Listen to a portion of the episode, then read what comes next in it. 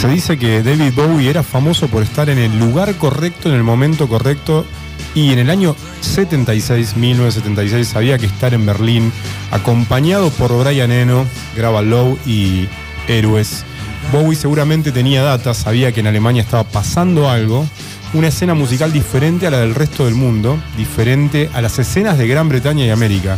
En Alemania Bowie asimilaría el ambiente del crowd rock en los dos álbums que graba, en el lado B de Low, hay una clara influencia del productor de Brian Eno.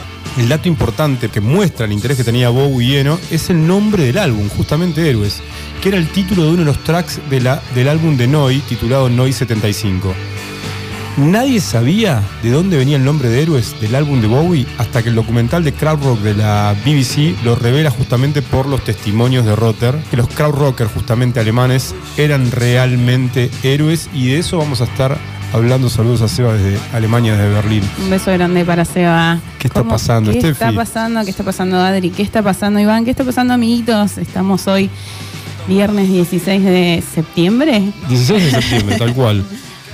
Eh, bueno, tenemos un montón de material después de- del viernes pasado que estuvimos, hubo- estuvo muy Me concurrido. sola ahora. Ahora Hoy- nos sentimos solos, somos tres. Somos tres. El otro día habían 11 personas. 11 personas no nos daban los micrófonos. Dijimos íbamos a traer 10 micrófonos para el próximo programa. Menos mal que no, no, no nos jugamos a esa.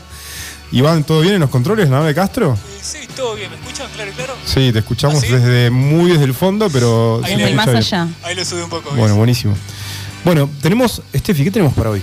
Hoy en la columna tenemos a la gran Annie May Bullock, más conocida como Tina Turner. Mirá, vos ese era el nombre real, no lo sabía. Nombre artístico, artístico Tina Turner. que se lo pone su ex marido Ike Turner. Ike Turner. ¿Él, él también era el productor de ella o algo Sí, así? era el productor, el guitarrista, el escritor, era todo. Era todo, bueno. Bueno, vamos a empezar hablando, vamos a repasar un poco la historia de- del crowd rock, un poco vamos a pasar por el synth pop, vamos a hablar del eurodisco, del ítalo disco. Amo el eurodisco, lo amo con todo mi corazón. Buenísimo, vamos a hablar bastante de- bueno. del eurodisco y del ítalo disco. Hablábamos de los crowd rockers alemanes, que decíamos eran héroes. Recordamos que el kraut, repollo, crowd rock, es un término despectivo puesto por los ingleses para denominar la escena.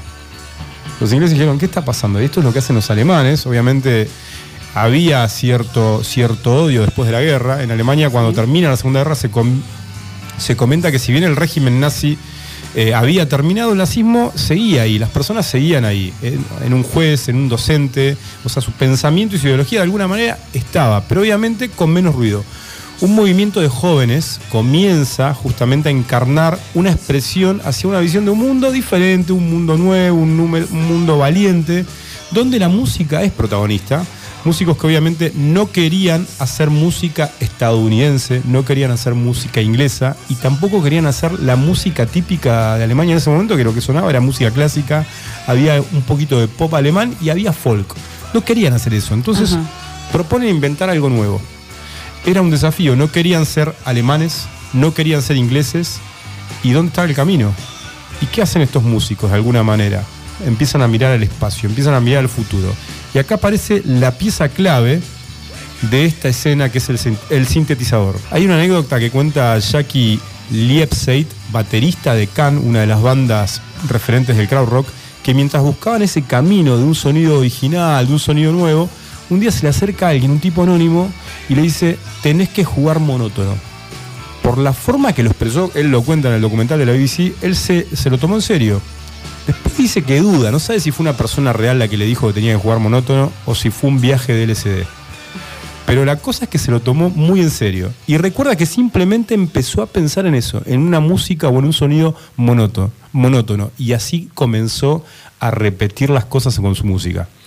Una cualidad de la monotonía, una cualidad clara que es parte del sonido del crowd rock, es el llamado, esto te va a interesar, Steffi. Hablábamos del groove, hablábamos del beat, hablábamos del riff, ahora hablamos del motoric, que es un sonido mecánico y repetitivo, un patrón rítmico basado en valores iguales, con una pulsación regular, una pulsación mecánica y repetitiva. O sea, eso sería como el group, como decíamos el otro día, ahora sería el moto, ¿cómo? El motoric, Motoric. O sea, Claro. de tener el motoric. Así es. Sería como tener el group. claro, es como el patrón que hace que de alguna manera, o el patrón característico del crowd rock, que después le abre el camino a la electrónica, Sí. al techno, y que de eso vamos a estar hablando. Vamos a escuchar de 1972 sin todavía con instrumentos de esta banda Noi de la que hablábamos de que de la cual Bowie se influenció, de la cual Brian Eno se influenció cuando viajaron a Berlín y qué sé yo. Estamos escuchando justamente Hero, que es un tema de ellos, pero vamos a escuchar, vamos a ir al corte con un tema que se llama Halo Galo. La banda es Noi, esto es de 1972, verdadero crowd alemán. Escuchamos.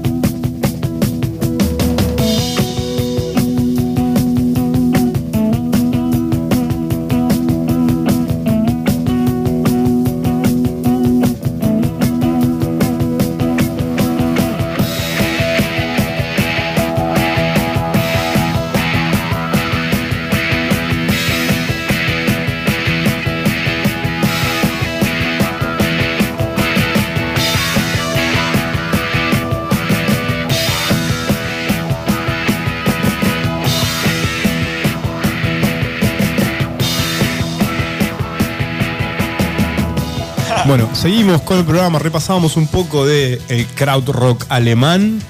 Y uno de los músicos de Tangerine Dream, esta banda también de, la escena alemana de los 70, cuenta que en una gira en Inglaterra, recordemos que después de la guerra se- había una rivalidad de alguna manera social entre Inglaterra y Alemania, y recuerda que en una gira de Tangerine, de Tangerine Dream cuenta que había una foto en un kiosco, encuentra una foto con una línea, una foto de él, con una línea que decía, hace 40 años vinieron a, vinieron a bombardear Inglaterra, hoy vienen con sintetizadores. Imagínate la- la- lo fuerte que era el instrumento para, para, para Alemania, ¿no? Y para el mundo. El Muy sintetizador fuerte. era para Alemania, era al- alemán, era un sonido alemán. En 1970 se dice que Alemania le daría al mundo el mejor concierto televisado hasta entonces. La primera actuación televisiva de Kraftwerk, con Florian, obviamente, y Ralph Hatter, que era el núcleo creativo de la banda. Es la banda que realmente abre paso a este juego de sintetizadores. En 1974 Kraftwerk ya se había vuelto 100% como una, una banda electrónica. No había guitarras, no había batería. Era la visión tecnológica, la visión progresiva de música, la visión justamente tecnológica de Alemania. Música 100% electrónica, como decíamos, con algo de humor, con algo de romanticismo. Usaban pelo corto, se vestían de traje, lo opuesto a cualquier escena de rock de cualquier otro lugar del mundo, Kraftwerk fue la banda global alemana. Algunos dicen que era el equila- equi- fue el equivalente a los Beatles en términos de influencia Ajá. mundial o global. Cierra con ellos la brecha entre que entre el rock y justamente el baile, la danza.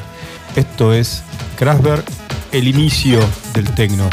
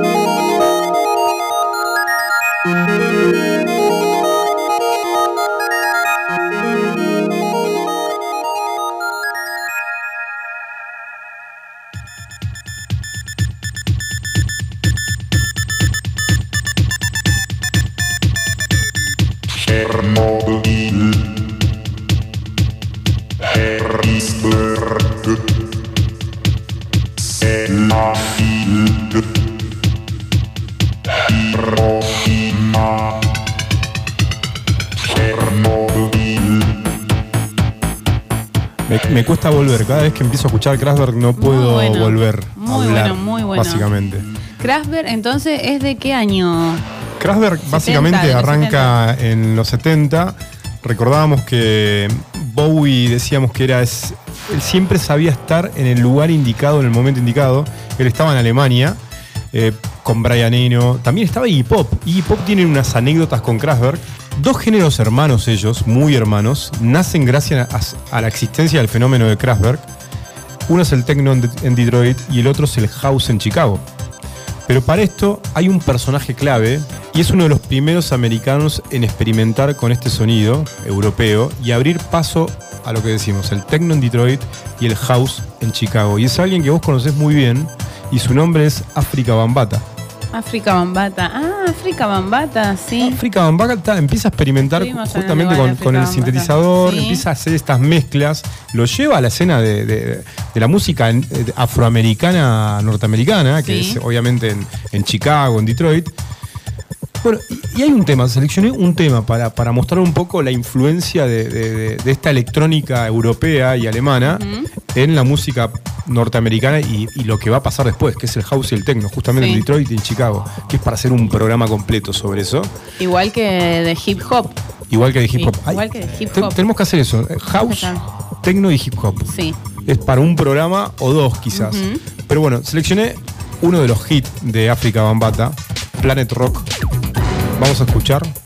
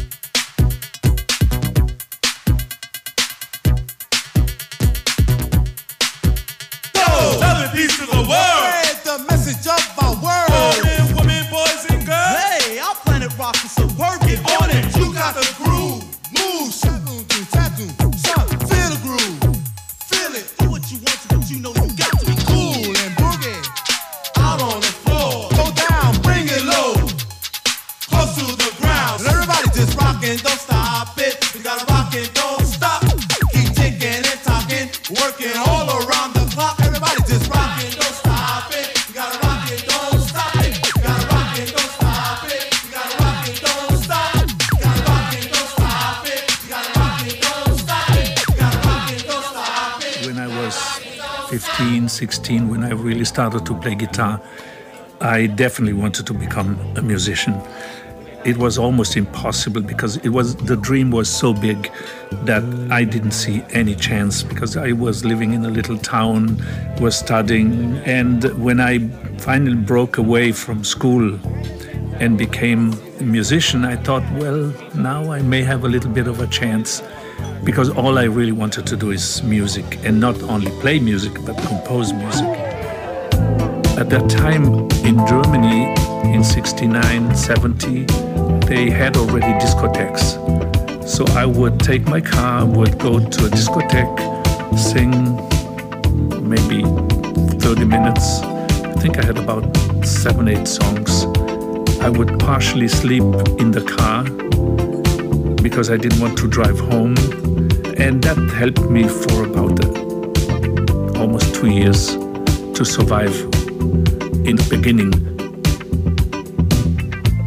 I wanted to do an album with the sounds of the 50s, the sounds of the 60s, of the 70s, and then have a sound of the future. And I said, wait a second, I know the synthesizer. Why don't I use the synthesizer, which is the sound of the future? And I didn't have any idea what to do, but I knew I needed a click. So we put a click on the 24 track, which then was synced to the Moog modular. I knew that could be a sound of the future, but I didn't realize how much the impact would be. My name is Giovanni Giorgio, but everybody calls me Giorgio. Giorgio, Giovanni Giorgio. Giovanni Giorgio. Giorgio Moroder.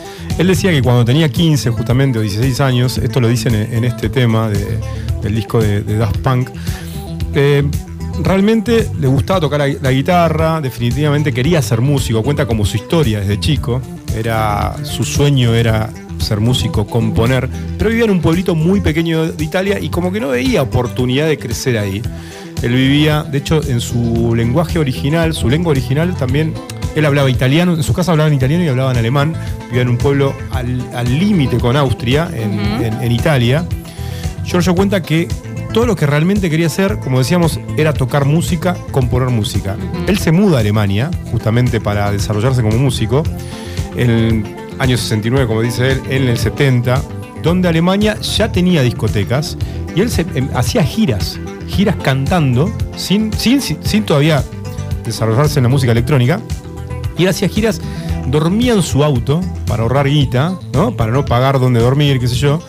Buscaba y empezó a tener una búsqueda de, de esto, decía el, el sonido del futuro. ¿no? Y dijo, espera un segundo, conozco un- el sintetizador. ¿Por qué no uso el sintetizador para hacer música? Y es así cuando empieza a experimentar con la música del sintetizador, la música electrónica. Y él dice algo así en este, en esta, en este relato del, del tema del disco de Daft Punk. Una vez que liberas tu mente sobre un concepto de armonía y de música, puedes hacer lo que quieras. Jojo Moder, eh, tres veces ganador del premio Oscar Totalmente. y conocido como productor musical de Donna Summers. Hoy 82 años tiene. 82 años tiene Sí. Giorgio hoy. Sí. Bueno, de Giorgio, mira, el Giorgio es literalmente la banda de sonido, por lo menos me incluyo y creo que incluyo a varios, porque mucha de la música que escuchamos y que nos marcó eh, de alguna manera en la historia, a los que nacimos en, los- en la década del 80, si querés, este, mucha de esa música fue producida o él tuvo que ver. Eh, a ver, por ejemplo, para las figuritas de Iván, ¿eh? Esto es Giorgio Moroder. Producción de la canción de Italia 90. Producción de Giorgio Moroder. Qué locura los Hay, hay un montón, ¿eh? hay un montón de canciones de Giorgio. A ver si, a ver si la tienen esta. Temazo. Giorgio Moroder. Este tema está para estar con alguien acá besándose, pero estoy solo. Mirá. Giorgio. Sí. Recibió el Oscar a la mejor canción por este tema. Así es. Y por Berlín, por Take My Breath Ah, Away. también. Creo que es por Take My Breath Away. No sé si por Flash, Flashdance también. Por Flashdance sí. Ok, entonces dos. Esa Ah, información está chequeada. ¿Cuántos Oscars? Tres. Tres.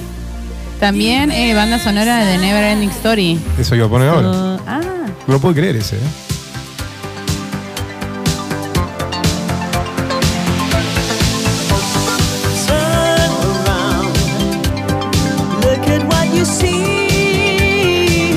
Mirá la regresión que está teniendo Steffi.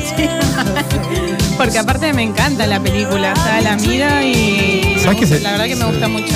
Se- Traté de verla con mi hija, no, no hubo chance. No hubo quórum. No, no, no, eh, se ve que no. Capaz es muy chiquita todavía, ¿no? No, Ah, no, yo la no. vi de chiquita igual. No, no, no engancha porque creo que es una cuestión tecnológica. Sí, sí, sí, sí.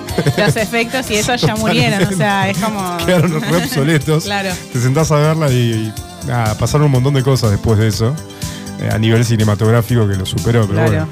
Pero He bueno, chequeado que Take My Breath Away de Berlín también ganó Oscar Ganó a la mejor canción. Sí. bueno, este es Giorgio Moroder, que obviamente es esta su beta como compositor de bandas de sonido de cine. Pero bueno, quizás vamos a, volvamos a hablar del, del Eurodisco. Este, decíamos que Giorgio Moroder es un músico referente del disco, del synth-pop. Y hay, un, hay una canción que dicen que es la más famosa, ¿no? de alguna manera, del, de- del Eurodisco. Lo vamos a poner ahora. ¿eh? Em, el, Eurodisco, acá tengo algo que habíamos más o menos seleccionado. El Eurodisco es esto, un ritmo pulsante de máquinas post-disco, proto house, porque es casi anterior al house. Se entrega a, una a un mundo de moda, discotecas, fiestas, el eurodisco, el electrodisco, el, ita- el itarodisco es música rápida, aguda, ritmo repetitivo constante, futurista. Por los efectos de las modulaciones, ¿no? Vamos a escuchar la canción de Eurodisco, como decíamos, quizás la más conocida, I Feel Love, de Giorgio Moroder, vos dijiste. Cantada por quién, Steffi, por Donna Summer. Por Donna Summer.